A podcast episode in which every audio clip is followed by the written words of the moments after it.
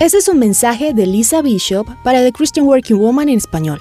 Estamos hablando del poder de una vida de oración y al libro de Salmos también se le ha llamado el libro de la oración. Tiene muchos ejemplos de cómo el salmista se comunicaba con Dios. Como seguidor de Jesús, tienes la oportunidad de tener una comunicación profunda con Él. Tienes el privilegio de hablar con Dios mismo, de derramar ante Él tu corazón y por medio de su espíritu escucharlo. Podemos ver esto en el Salmo 25, un salmo de David.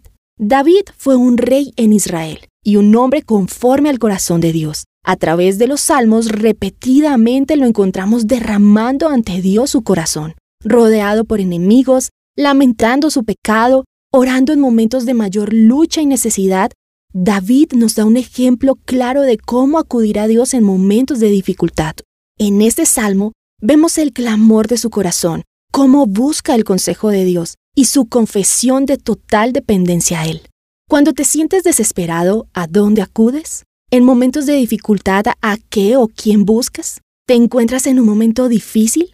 ¿Tu matrimonio, tu soltería, tu salud, tu trabajo? Quizás un compañero ha hablado mal de ti o te ha dado una mala reputación. ¿Te encuentras desempleado y no sabes qué va a pasar?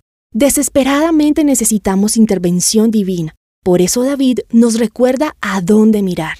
Salmo 25 del 1 al 7 dice, A ti, Señor, elevo mi alma. Mi Dios, en ti confío. No permitas que sea yo humillado, no dejes que mis enemigos se burlen de mí.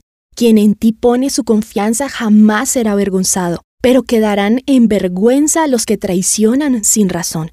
Señor, hazme conocer tus caminos, muéstrame tus sendas, encamíname en tu verdad, Enséñame, tú eres mi Dios y Salvador.